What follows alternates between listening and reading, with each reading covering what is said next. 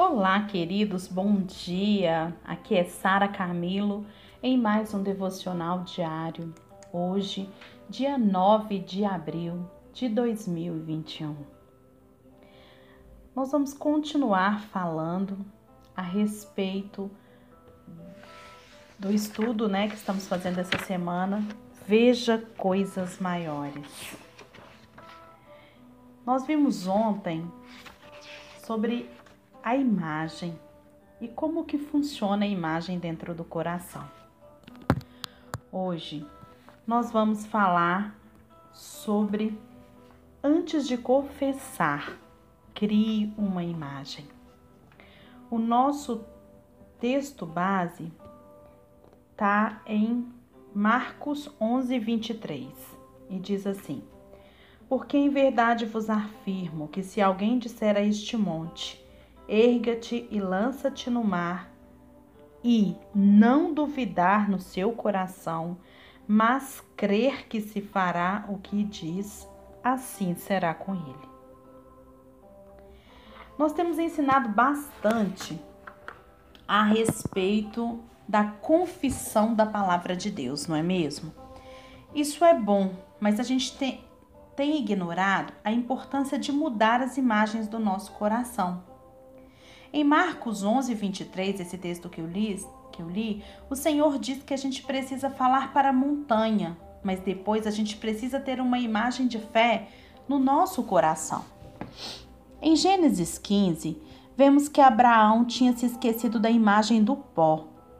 Então o Senhor vem ter novamente com ele e lhe diz: Eu sou o seu escudo. Veja o poder dessa imagem. Deus queria que Abraão visse como um escudo protegendo-o continuamente. Respondeu Abraão: Senhor Deus, o que me haverás de dar se continuo sem filhos e o herdeiro da minha casa é o Eliezer? Eliezer? Disse mais Abraão: É Damasceno Eliezer. Disse mais Abraão: a mim não me concedestes descendência, e um servo nascido na minha casa será o meu herdeiro. A isso respondeu logo o Senhor, dizendo: Não será esse o teu herdeiro, mas aquele que será gerado de ti. Aquele que será gerado de ti, este será o seu herdeiro. Então conduziu-o até fora e lhe disse: olha para os céus e conta as estrelas, se é que podes. E ele e lhe disse: Será assim a tua posteridade. Abraão, ele tinha voltado a se ver sem filhos.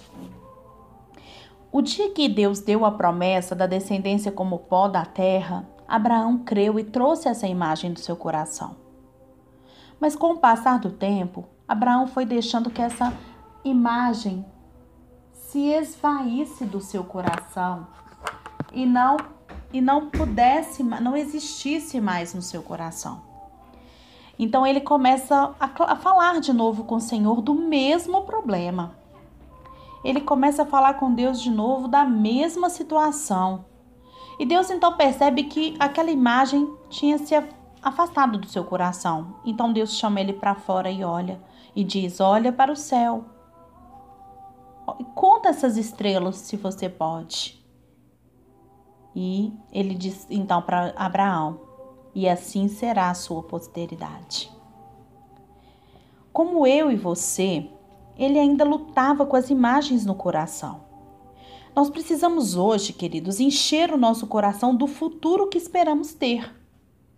Precisamos ver grandes igrejas, Precisamos ver pessoas cheias do Espírito Santo, suprimento financeiro chegando à nossa casa, chegando à nossa família, a glória de Deus sendo manifestada em todos os lugares.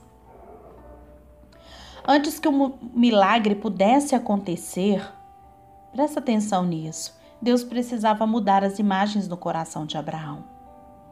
O Senhor então lhe disse: Conta as estrelas do céu, aleluia assim será a sua posteridade. Você, querido, você, querida, precisa mudar a imagem no seu coração antes que o milagre aconteça. Quando Abraão completou 99 anos de idade, Deus lhe aparece e diz que o nome dele já não seria mais Abrão, mas Abraão. Sabe o que significa Abraão? Pai de multidões. Ao mudar o nome de Abraão, Deus estava também mudando a sua confissão. Gente, isso é muito sério. Muito sério. Eu já falei disso no mês de fevereiro, desse mesmo assunto que eu vou falar hoje de novo, porque isso é muito importante a gente entender. A nossa confissão. A confissão ela é importante, mas você consegue perceber que antes da confissão, Deus teve que colocar uma imagem no coração de Abraão para que ele tivesse fé? Nós tentamos fazer confissões sem antes mudar no coração aquilo que vemos por dentro. Mas não é assim a palavra de Deus. Primeiro, nós precisamos mudar a imagem do nosso coração e depois a gente fazer a nossa confissão. Isso algumas vezes pode demandar tempo. Sim. No caso de Abraão, foram 15 anos para que ele pudesse mudar o coração. No caso de. Mas, mas uma vez que ele mudou o coração e começou a confessar, três meses depois Sara ficou grávida. Qual a base para dizer que foram três meses depois? Porque Deus apareceu a Abraão quando ele tinha 99 anos e disse que a criança nasceria em um ano. Gênesis 18, 10. Isaac nasceu quando Abraão tinha 100 anos. Gênesis 21, 5. E o que aconteceu naqueles três meses? Deus mudou o nome de Abraão e de Sara. Abraão tinha cumprido a primeira parte da equação, que era crer em Deus, mas agora ele precisava também confessar. Deus, então, ele muda o nome Abrão significa um pai grande ou um pai exaltado. Mas agora o Senhor diz que o seu nome não é mais Abrão, é Abraão. Abraão, certo? E então Deus troca o nome dele para um pai, pai de nações ou pai de multidões. Quando Abraão se apresentava agora, ele já dizia: meu nome é pai de nações. É mesmo? Muito bonito. E quantos filhos você tem? Ele precisava dizer: Ainda não tenho nenhum, mas eu serei pai de multidões. Dá para imaginar Sara chamando o Abraão na hora da refeição? Pai de nações, a comida está na mesa.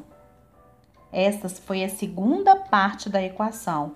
Agora, Abraão cria e também confessava. E o mesmo aconteceu com Sara. Seu nome antes era Sarai, mas agora seria Sara, que significa princesa. Ela tinha 90 anos, mas mesmo assim Abraão a chamava de princesa. Deus colocou a juventude dela novamente. O que você vê a partir do seu coração? Eu te pergunto nessa noite, nessa manhã. O que você vê a partir do seu coração? Você vê sua família abençoada? Veja ela abençoada. Veja você cheio de vigor, de saúde, de unção. Veja a sua igreja cheia de discípulos e de poder do Espírito Santo. Veja-se dentro do mover de Deus em nossa geração. Veja a sua vida cheia de prosperidade e de suprimento. Viva as imagens de Deus para você. Convença o seu coração da verdade de Deus para você. Gente, antes de confessar a verdade de Deus, ela precisa se tornar imagem no nosso coração. Nós precisamos entender, queridos, entender, trazer a realidade àquela imagem. A minha família é abençoada. Traz essa imagem no seu coração da sua família abençoada. A minha casa é próspera. A minha empresa é próspera. traz essa imagem, porque isso é promessa de Deus para aqueles que nele creem. Mas eu preciso de trazer isso como uma realidade, sabe por quê? Porque o diabo já sabe que quando eu não trago isso para a realidade, eu vou cair como Abraão se esmoreceu com o passar do tempo.